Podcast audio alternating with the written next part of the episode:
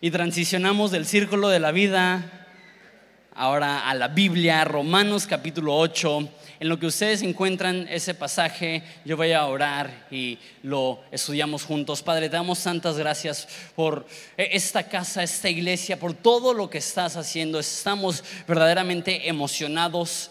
Padre, que tú nos has dado la oportunidad de ser una iglesia en movimiento.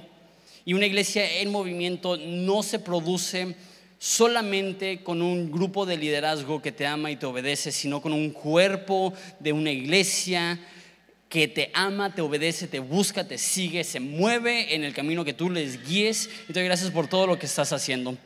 Madre, te pedimos específicamente en esta mañana por, por la palabra que estamos a punto de escuchar, que prepares nuestros corazones, que sea una palabra adecuada para el corazón de cada persona que está aquí presente. Padre, te pido que, que nos hables directamente al alma y al corazón para transformarnos. Te damos gracias por todo eso en nombre de Jesús. Amén. La primera vez que estudié Romanos, cuando llegué a Romanos 8, me, me decepcioné un poquito.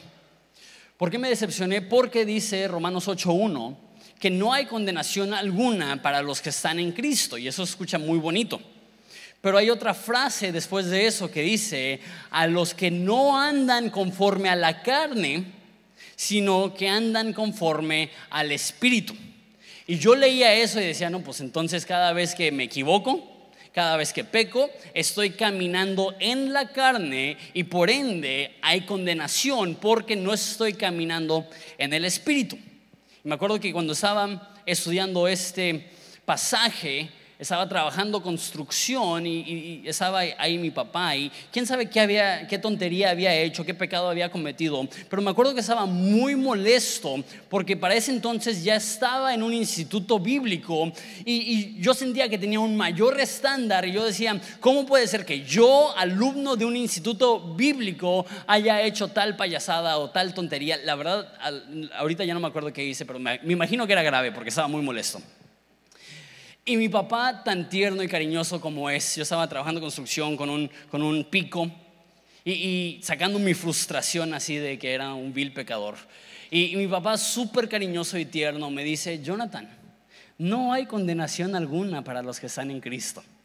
Y mi respuesta como el cínico estudiante de instituto bíblico que era, dije, Sí, pero para los que andan conforme al espíritu y no conforme a la carne, y yo ahorita estoy en la carne y en eso que no le di con el pico lo que le estaba dando y zoom me di en el tobillo. y pues si estaba enojado ahora, ahí sí reaccioné como no como un hijo de Dios y estaba tan molesto y tan enojado.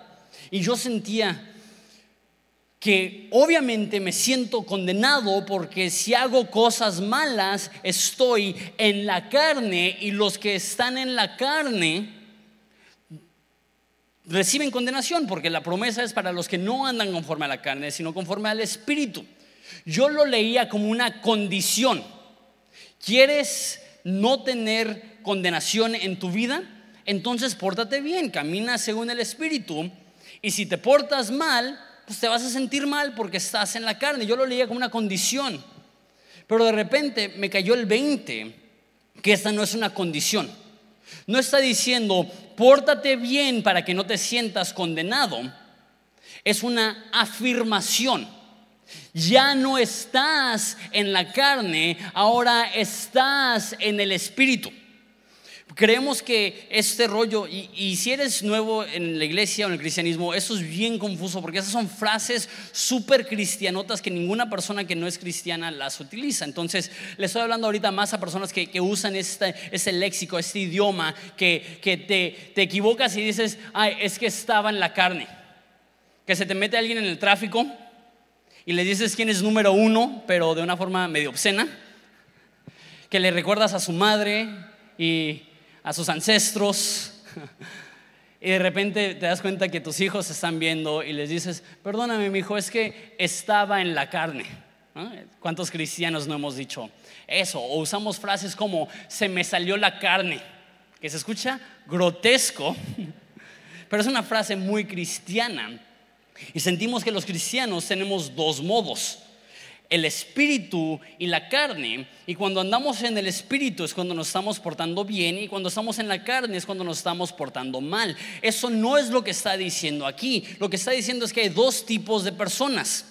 Los que no son cristianos, ellos andan en la carne, ellos no han renacido por el Espíritu. Y los que, los que son cristianos, ellos han renacido a un nuevo Espíritu. Y por eso usa la palabra andar. Porque sí nos vamos a equivocar y sí vamos a cometer errores. Y, y velo de esta forma, andar en el Espíritu es que estás caminando hacia el Espíritu. Y de repente te vas a equivocar, te vas a frenar, vas a dar la vuelta. Pero si eres cristiano, sigues caminando hacia el Espíritu.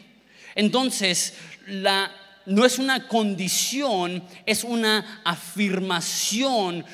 Todo cristiano ya no anda en la carne. Se equivoca, pero no me gusta esa frase porque no es lo que expresa, no es lo que expresa la Biblia. No es, ay, a veces andamos en el Espíritu y a veces andamos en la carne. No, le pertenecemos al Espíritu, somos nueva criatura y de repente nos equivocamos. Pero escúchame bien, si Romanos 8.1 significa pórtate bien y cuando te portas bien no va a haber condenación, entonces ¿qué esperanza es eso? Porque cuando te portas bien no sientes condenación. Sientes condenación ¿cuándo? Cuando te portas mal, cuando pecas, cuando cometes errores, cuando lastimas a alguien que amas, ahí es cuando te sientes mal. Y si esta es una promesa para los que se portan bien, entonces no es ninguna esperanza. Pero la realidad es que es una afirmación.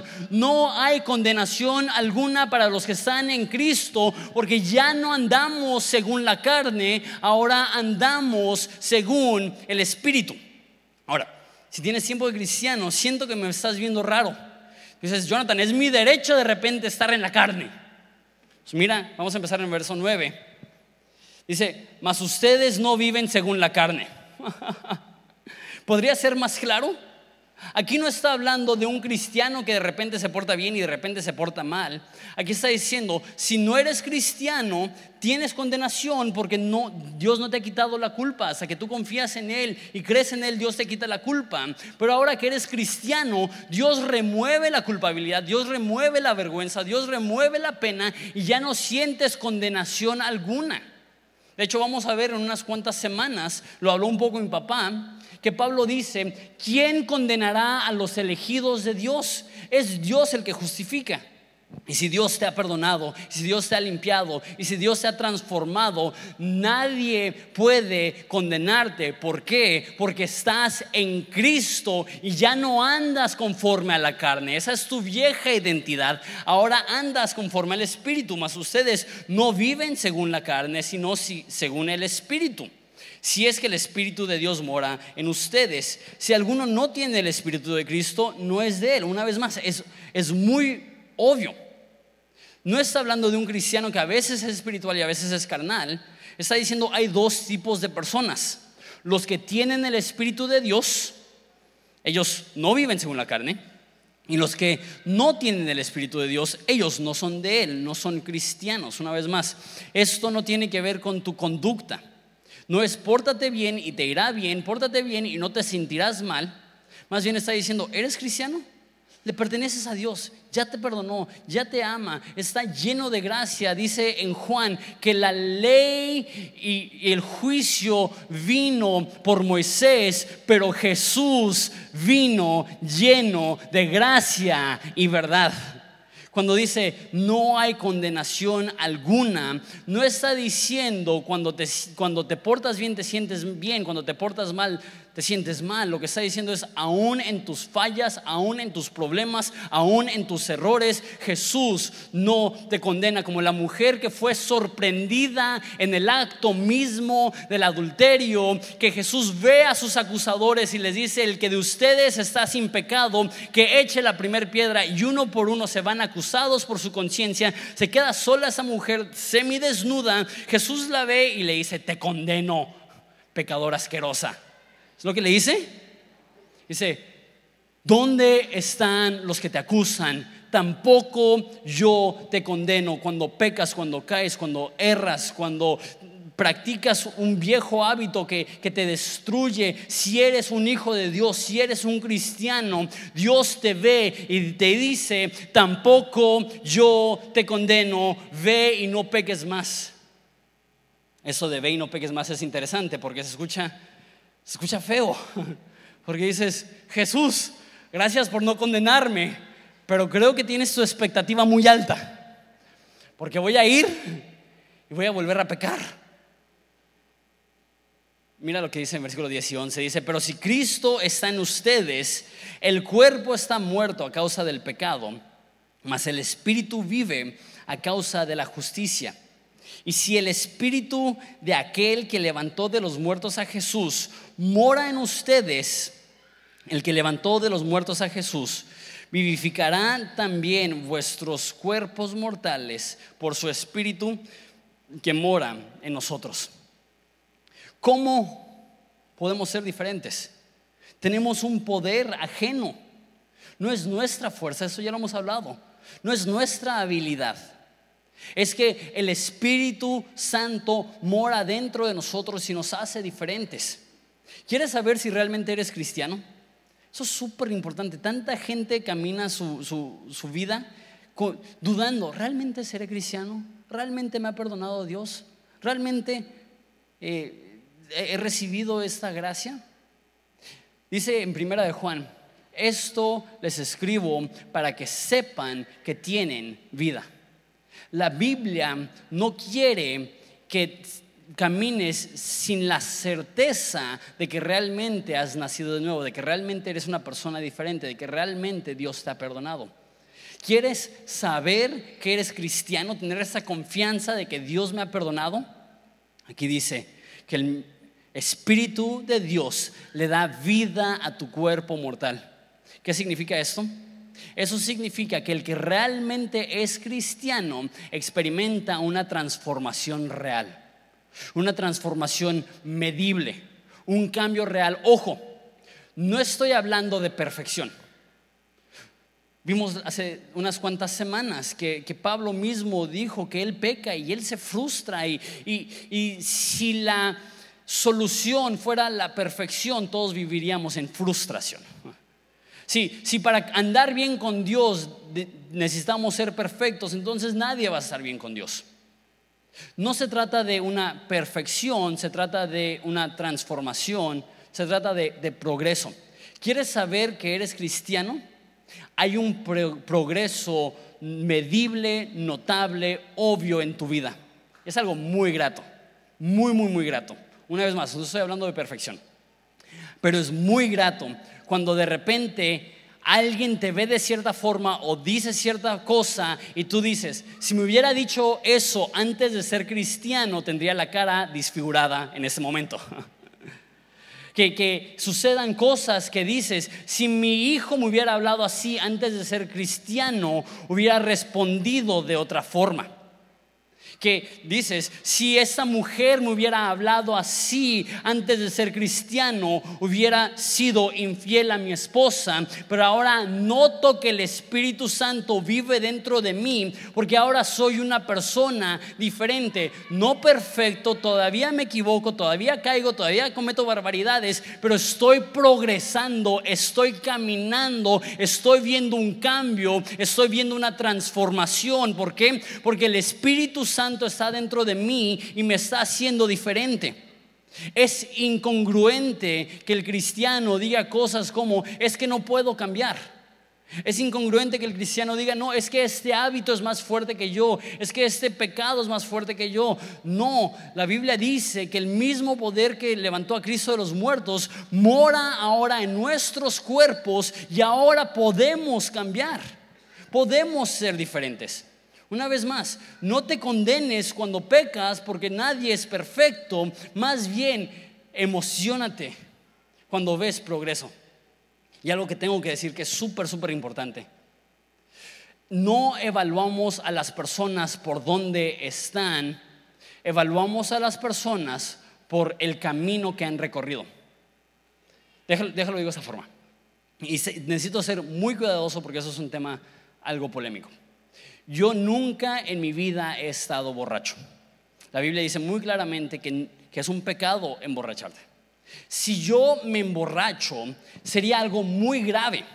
¿Por qué? Porque no tengo ese historial, no tengo ese trasfondo. Entonces para mí, si me borracho, sería algo muy fuerte. Pero ¿qué pasa si hay una persona que tiene unas cuantas semanas de cristiano, que está saliendo de un trasfondo de alcoholismo, que todos los días tomaba, todos los días se emborrachaba, y de repente a tres semanas de darle su vida a Jesús cae y se emborracha? ¿Qué es lo que pasa dentro de la iglesia? Lo ven y dicen, oh, se emborrachó. E-, ese hijo del diablo, no te juntes con nosotros en vez de decir, ¿sabes qué? Tres semanas sobrio para ti es un logro increíble y es evidente que el Espíritu Santo está obrando dentro de ti porque eso no es algo que tú podías hacer antes. Dios está obrando en ti, te está haciendo mejor. A lo mejor tú eres una persona que eras tan mal hablado y de repente te sale una palabrota y los cristianos así como que, No puedo creer que el hermanito dijo eso. Pero mira de dónde ha salido.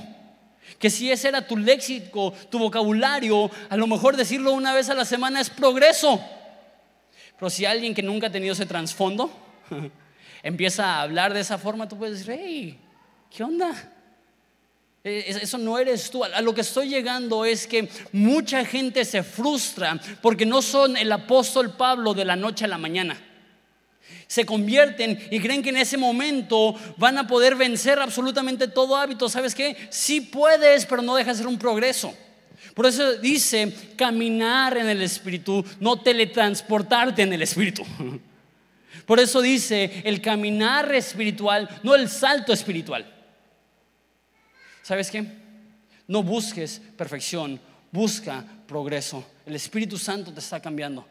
Y si tú estás progresando y si tú estás caminando, queremos apoyarte. Si tú te emborrachaste ayer y hoy estás llegando crudo, pero estás caminando y estás progresando, estás en el lugar correcto, rodeado de personas que te aman y quieren lo mejor para ti y quieren que superes esto y quieren que crezcas y quieren que ames a Jesús. Y en vez de juzgarte, vamos a levantarte. En vez de verte con ojos de fuchi, vamos a decir, vamos a acercarnos. Él necesita ayuda, Él necesita apoyo, Él necesita amigos cristianos.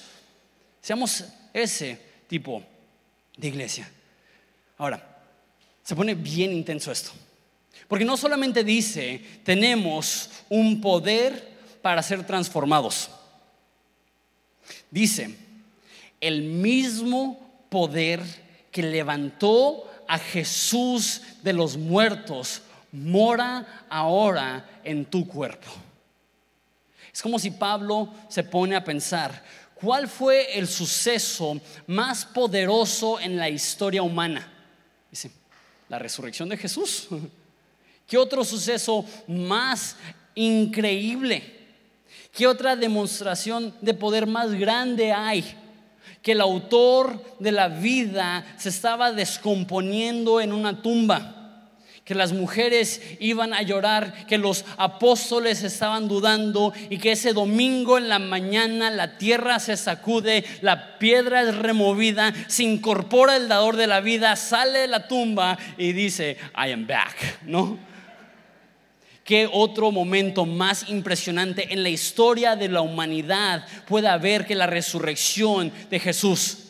Y dice, ese poder que reincorporó a Jesús, que le resucitó de entre los muertos, es el poder que ahora opera en ti, el mismo poder que operó en el domingo de resurrección hace dos mil años, es el mismo poder que está operando este domingo en tu vida. Por eso es incongruente.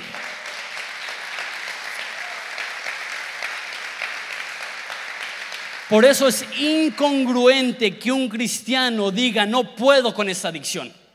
No puedo con este hábito, no puedo con este pecado, no puedo con ese problema. ¿Sabes qué? A lo mejor tú no, pero tú posees dentro de ti el mismo espíritu que resucitó a Jesús entre los muertos. ¿Cuánto más necesitas? No eres indefenso, no eres una víctima, no eres una persona sin recursos. Tienes todo a tu disposición para poder cumplir con lo que Dios tiene para ti. Véase tu transformación, tu santidad, una nueva vida. Una vez más, no me malinterpretes. Tenemos ese poder, pero no significa que somos perfectos. Tenemos ese poder, pero no significa que no caemos. Pero sabes que tenemos todo lo que necesitamos para seguir adelante, para seguir progresando, para seguir creciendo, para seguir siendo transformados por el poder de Jesús. El mismo Espíritu que resucitó a Jesús entre los muertos, ahora opera en nosotros. Así que, versículo 12, hermanos, deudores somos, no a la carne para que vivamos conforme a la carne, porque si vives conforme a la carne morirás, mas si por el Espíritu haces morir las obras de la carne, eh, vivirás. Dice, somos deudores. Ahora, eso se escucha como si Dios estuviera en el cielo diciendo, eh, me pagas, me debes. Yo te di este poder y más se vale que aunque sean abonos, pero que me estés pagando.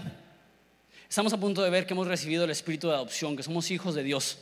Le debemos a Dios, pero no como un crédito a un banco, sino como un hijo a un padre. ¿Sabes? Juanito me debe.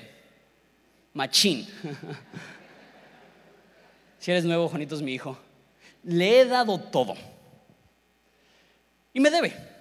Pero ¿qué tipo de padre sería si le dijera, si le dijera, más se vale que me empieces a pagar desde ahorita?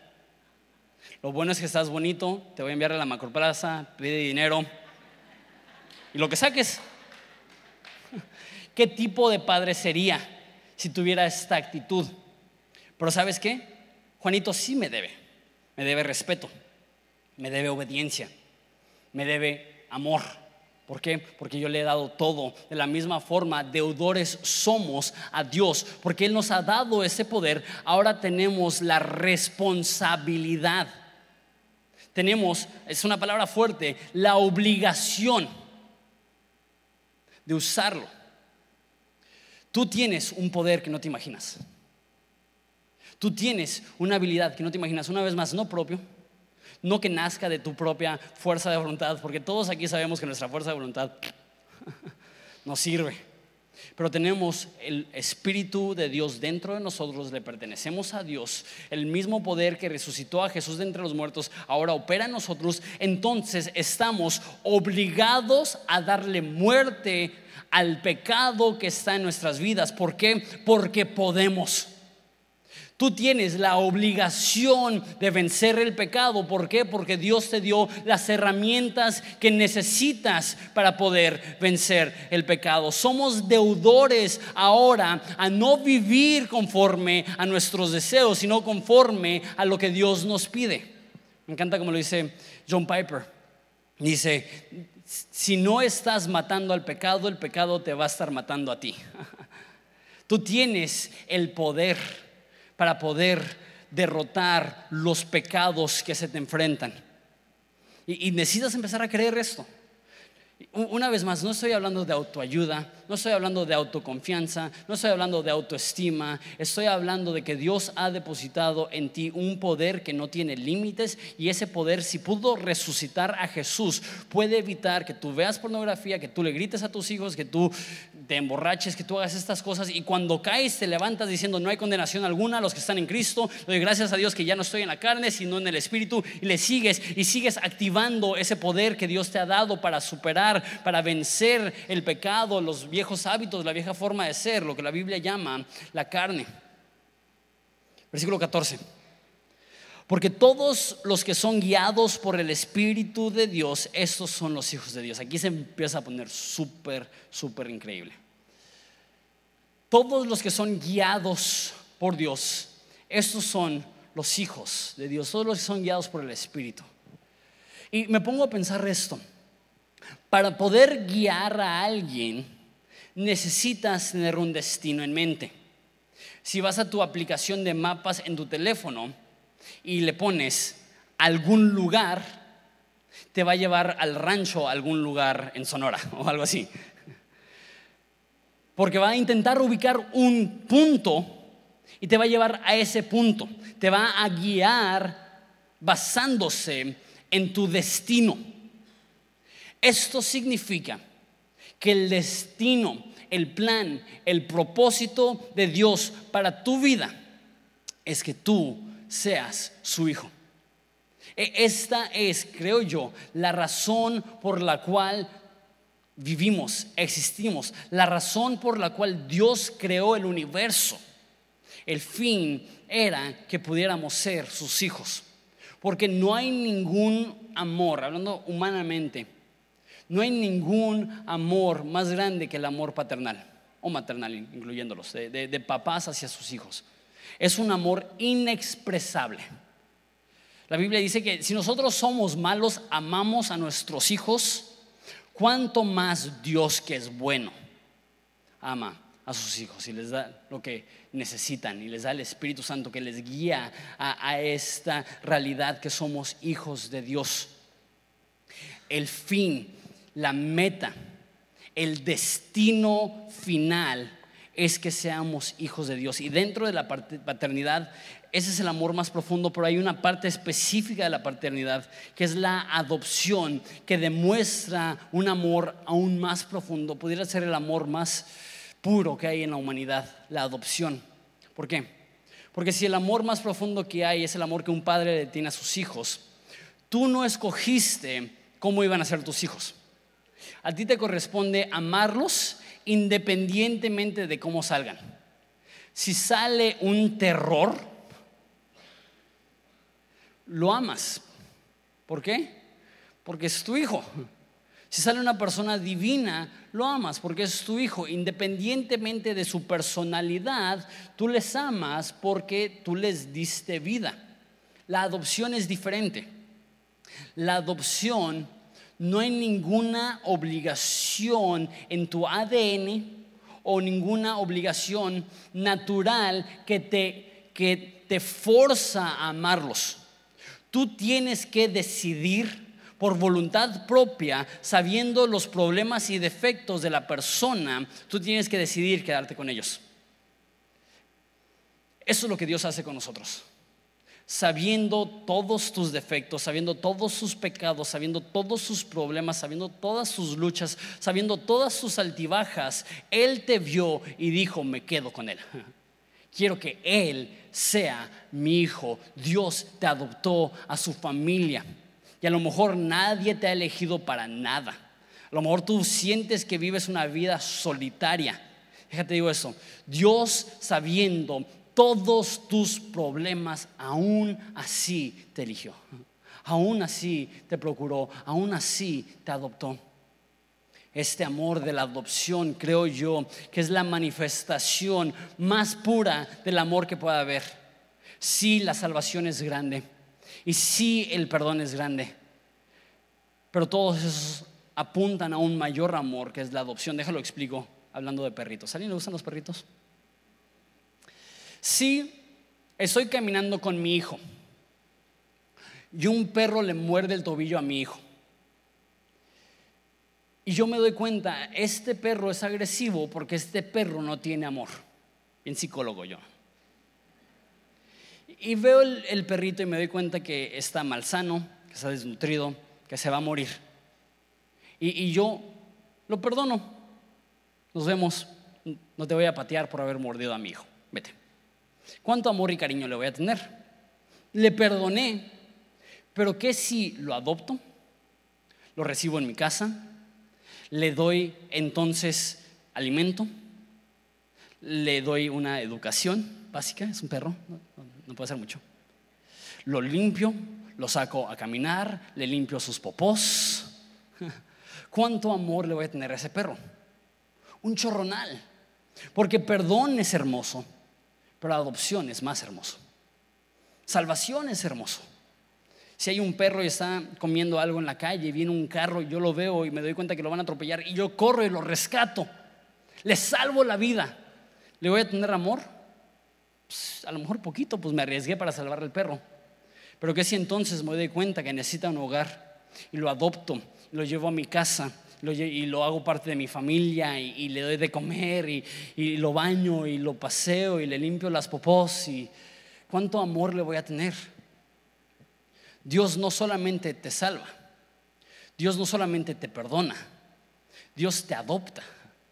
Dios quiere que estés en su familia. Y si tú y yo nos apegamos a un perrito que cuando muere nos parte el alma, ¿cuánto más Dios al adoptarnos a nosotros está totalmente invertido en una relación sana con nosotros? Le acabo de comprar a mi hijo cuatro pececitos. Tiene tres años, pero sentí, tengo que enseñarle responsabilidad, entonces para que les dé de comer y, y todo eso. Y pues de los cuatro quedan uno. Fue un error. Y, este, y a lo mejor no, no fuimos las personas más creativas al, al nombrarlos. Tenemos un, un, un, pez de esos, ¿cómo se llama? Dorados y le pusimos gold. Teníamos un pez café y le pusimos chocolate. Teníamos un, pez que brillaba en la oscuridad y le pusimos flash. Bien creativos nosotros. Pero cada muerte de cada pescadito, Juanito ha estado devastado. Yo me siento mal, como que, qué mal padre soy. Le voy a tener que pagar unas terapias a mi hijo. Me salieron caros estos pescaditos. Si Juanito se encariña a un pescado porque le da comidita tres veces al día, ese es el amor que Dios tiene por ti. Todos los que son guiados por Dios, estos son los hijos de Dios. A Dios no le basta con verte de vez en cuando y comunicación de vez en cuando. Él quiere recibirte en su familia, tener comunión constante contigo, cariño, aceptación, amor constante contigo. Y se pone mejor. No solamente los que son guiados o sea, ese es el fin que Dios tiene para nosotros. No solamente los que son guiados por el Espíritu, son hijos de Dios. Dice verso 15. Pues no han recibido el espíritu de esclavitud para estar otra vez en temor, sino que han recibido el espíritu de adopción por el cual clamamos, Abba Padre. Entonces está diciendo que como cristianos recibimos un nuevo espíritu una vez más lo que dije al principio, es que todo este pasaje da una comparativa, carne, espíritu, una vez más, no cristiano y cristiano. Está diciendo, antes de ser cristianos teníamos un espíritu de esclavitud que producía temor. A lo, mejor eh, tú no te hubieras autodiagnosticado de esa forma, pero lo que la Biblia dice acerca de ti, cuando no eras cristiano, es que vivías en esclavitud esclavitud a lo que las demás personas pensaban de ti, esclavitud a, ganarte la vida, esclavitud a querer tener éxito, esclavitud a lo que sea. Y porque vives en esclavitud, vives en temor de perder aquella cosa por la cual trabajaste, te esforzaste, dice toda tu vida. La vida de un no cristiano es marcada, es definida por temor. Pero dice, nosotros no hemos recibido un espíritu de temor, un espíritu de esclavitud. Dice que hemos recibido un espíritu de adopción por el cual clamamos, Abba, Padre. Dice la Biblia que el perfecto amor echa fuera todo temor. No debemos de ser gobernados por el temor cuando tenemos la identidad que somos un hijo de Dios, porque reconocemos que si Él es Dios de todo, y Él tiene el control absoluto sobre todo y me ama. Él está indispuesto a dejar que algo me suceda que no es para mi bien. Por eso dirán unos versículos que todas las cosas obran para bien para los que aman a Dios. ¿Por qué? Porque si Dios es tu Padre y Dios es todopoderoso, Dios no va a permitir que algo suceda que no te va a ayudar, que no va a ser para tu bien, que no va a ser para tu progreso, que no va a ser para tu transformación, que no va a ser para tu crecimiento. Ahora, me encanta esto. Si tienes tiempo de cristiano, tú sabes esta frase. Abba viene del arameo que es la forma más cariñosa en la cual alguien puede decir papá. De hecho, Juanito me dice papi. me fascina. Yo nunca le enseño, yo, con papá me conformaba, pero él, él, me dice papi. Y sé que hablo mucho de Juanito y sé que hablo mucho de café. y a Juanito le encanta ayudarme a preparar mi café. Todos los días en la mañana me dice, papi, ¿te vas a hacer un café? Yo soy súper meticuloso que mido los, los, los, granos de, café, los muelo, o sea, los mido así, sé cuántos gramos de café echarle, por cuánta cantidad de agua. Y él agarra una cucharita y granito de, café por granito de café me ayuda a medirlo. Y, y, casi todos los días vengo acá a la iglesia, a la oficina, y me dice, papi, ¿te vas a la iglesia? Yo sí, voy a la iglesia y dice, ay, papi, no te vayas. no hay voz más dulce que, que de tu hijo hablándote con cariño. Papi, ah, lo que quieras hasta la mitad de mi reino. Papi, no te vayas. Es que, ah, tengo que trabajar. Cuestas mucho, me debes. Y dice que a través de esa nueva identidad, ese espíritu de adopción, clamamos, Abba, Padre. A Dios no le basta con que lo veas como un padre. Dios quiere que lo veas como un padre cariñoso que te invita a llamarle papi que te invita a esta comunión, que te invita a esta intimidad, que te invita a este cariño. Y se pone mejor. Verso 16 dice, el Espíritu mismo da testimonio a nuestro espíritu que somos hijos de Dios. Hay algo en nosotros que cuando escuchamos esto decimos sí. Porque hay un hueco en el corazón humano que solamente es saciado por un Padre perfecto. Hay, un, hay un vacío que sentimos, que no importa si tuviste padres terribles o padres increíbles, tú sigues teniendo este hueco y, y, esta necesidad que queda insatisfecha hasta que tienes un padre perfecto. Me cayó el 20 de eso hace poco, fui a una conferencia en esa conferencia una persona estaba hablando y estaba diciendo, a lo mejor tus padres no estaban presentes, pero necesitas saber que Dios está presente. Y a lo mejor tus padres no te dedicaron, no te dedicaron tiempo, pero Dios quiere pasar tiempo contigo. Y, yo así como que pensando, dije, yo, mis padres eran presentes y mis padres me dedicaron tiempo, ¿por qué tengo ganas de llorar? Porque no importa si tienes buenos padres o malos padres, hay un hueco en tu alma que no es saciado hasta que tienes el Padre perfecto. Y cuando tienes el Padre perfecto, su espíritu concuerda con tu espíritu y algo dentro de ti dice, sí, para esto fui creado, eso es lo que mi alma añoraba, eso es lo que mi corazón necesitaba, estoy completo, no me hace falta nada, por fin hallé aquello por lo cual fui creado. La Biblia dice que Dios pone eternidad en nuestro corazón, que Dios ha fijado donde vivimos para que lo podamos encontrar encontrar el momento que encuentras esta relación con Dios como Padre, hay algo en tu alma que explota y dice, he hallado todo lo que estaba buscando. Por eso ya no vivimos en temor, por eso ya no vivimos en esclavitud, porque tenemos, poseemos todo aquello que antes nos hacía sentir vacío. Y, y entiendo hay tantas personas aquí que han sufrido heridas de parte de sus padres. Y, sabes, con más razón, el hueco en tu alma es saciado por un padre perfecto.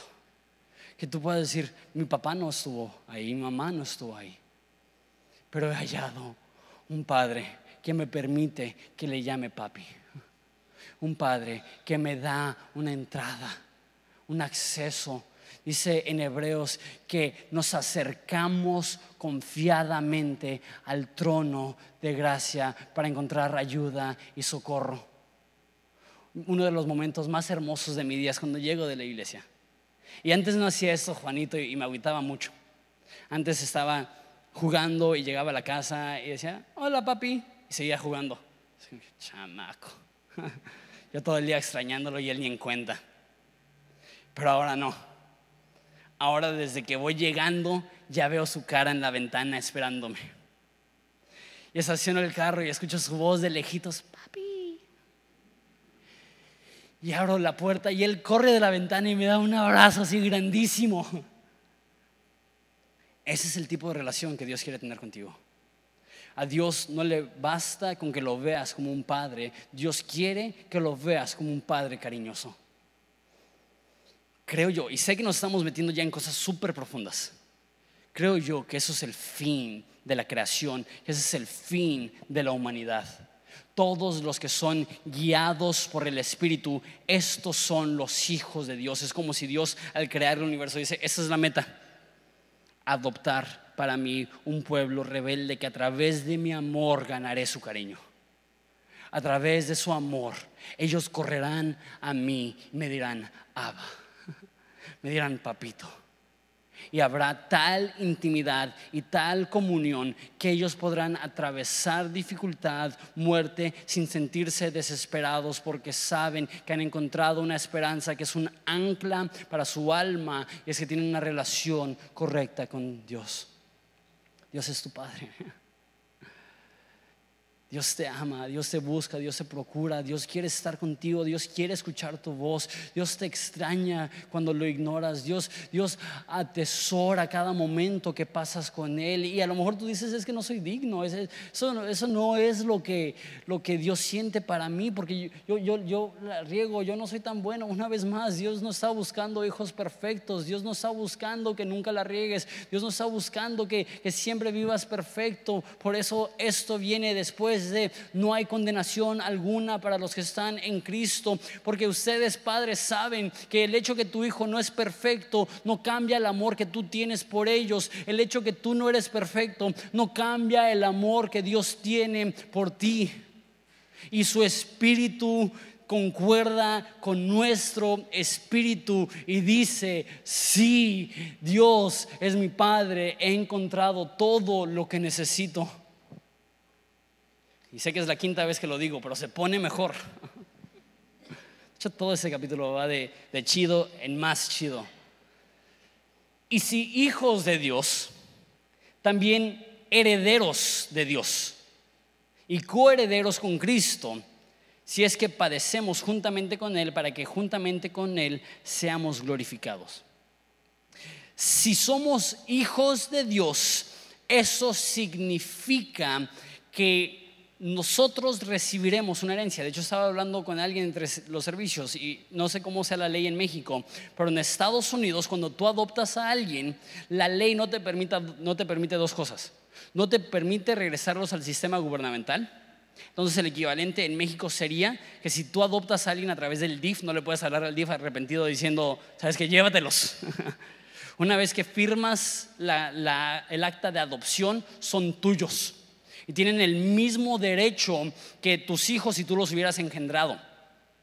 Otra cosa, con tus hijos de sangre, si te molestan, no les tienes que dar herencia. Qué chido, ¿no? No, es cierto. Si, tienes un problema con tus hijos, no, no, no estás obligado a darles una herencia, pero un hijo adoptado sí.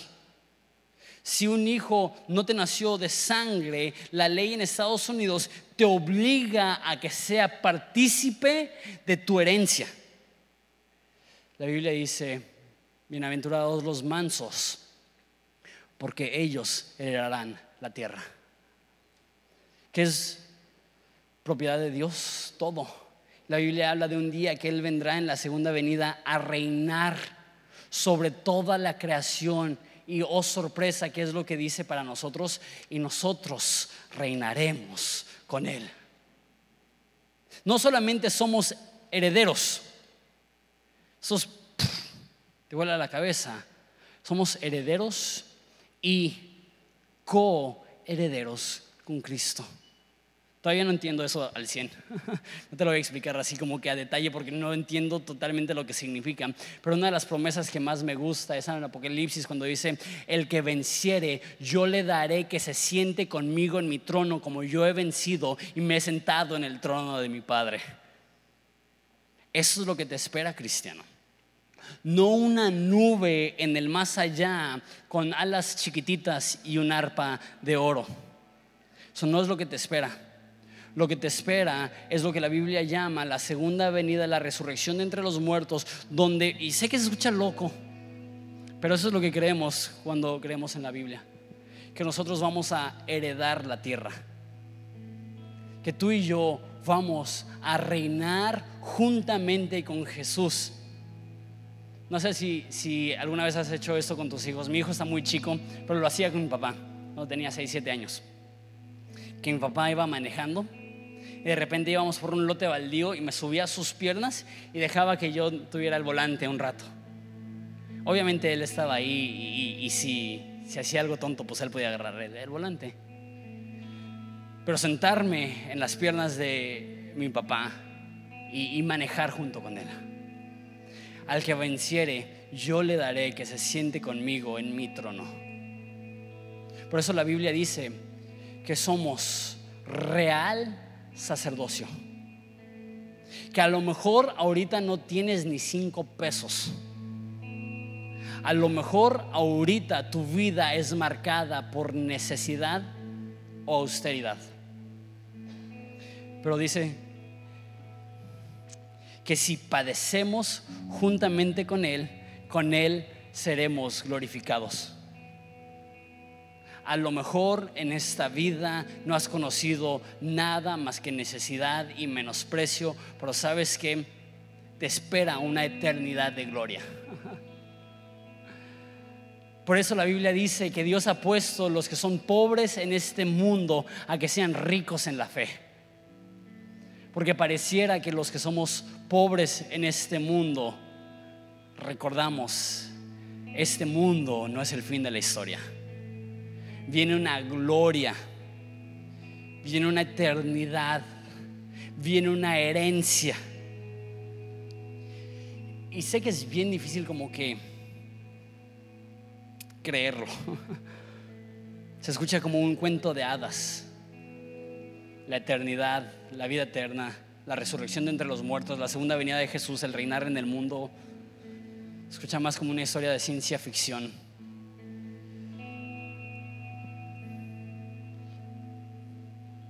Y a lo mejor para ti no te consuela tanto.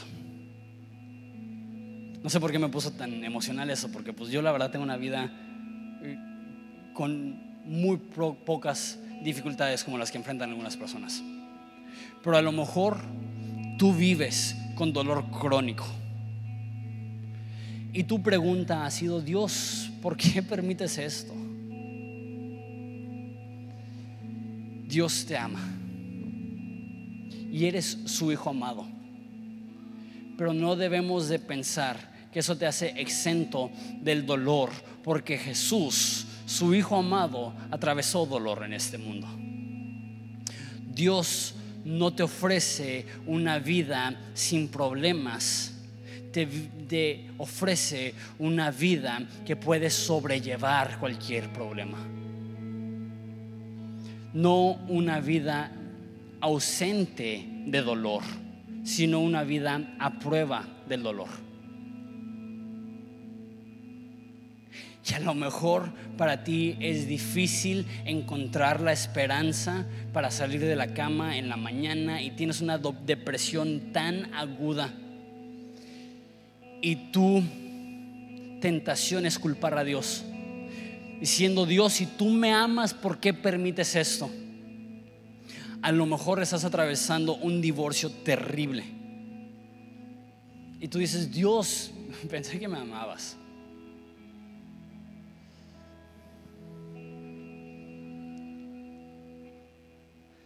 Y como un padre que ve a su hijo sufrir, dice, te amo. No confundas el hecho que vives en un mundo terrible con el hecho que te amo o que no te amo. No confundas el hecho que en este mundo tendrás muchas aflicciones. Confía, he vencido al mundo. No sé qué es lo que estás viviendo, qué es lo que estás sufriendo, qué es lo que estás atravesando. Pero puedes descansar en una relación con Dios. Y sé que me estoy adelantando. Pero la conclusión de Pablo en todo esto es, entonces queridos romanos, si los llevan al Coliseo para matarlos en bocas de bestias y animales, si eres llevado como oveja al matadero, aún en todo esto somos más que vencedores, porque ni la muerte, ni la vida, ni lo presente, ni lo porvenir, ni ángeles, ni principados, nada nos podrá separar del amor de Dios que está en Cristo.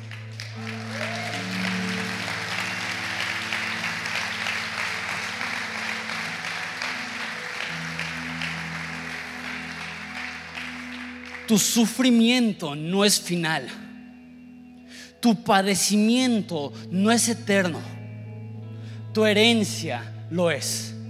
La gloria que recibirás lo es. Te voy a invitar a que te pongas de pie.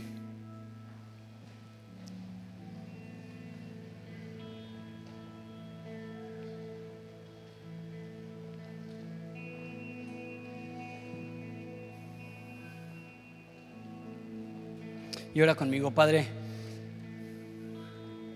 Te pido por la persona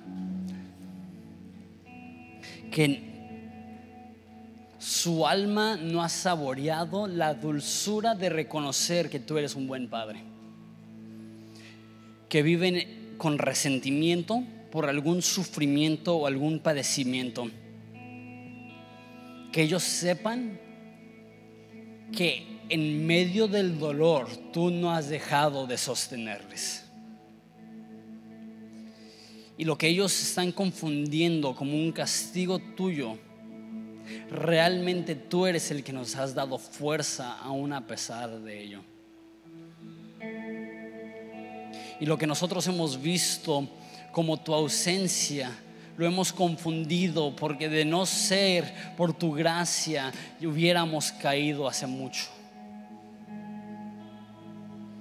Te damos gracias que no hemos recibido el espíritu de esclavitud para estar en temor otra vez, sino que hemos recibido el espíritu de adopción por el cual clamamos, Abba Padre.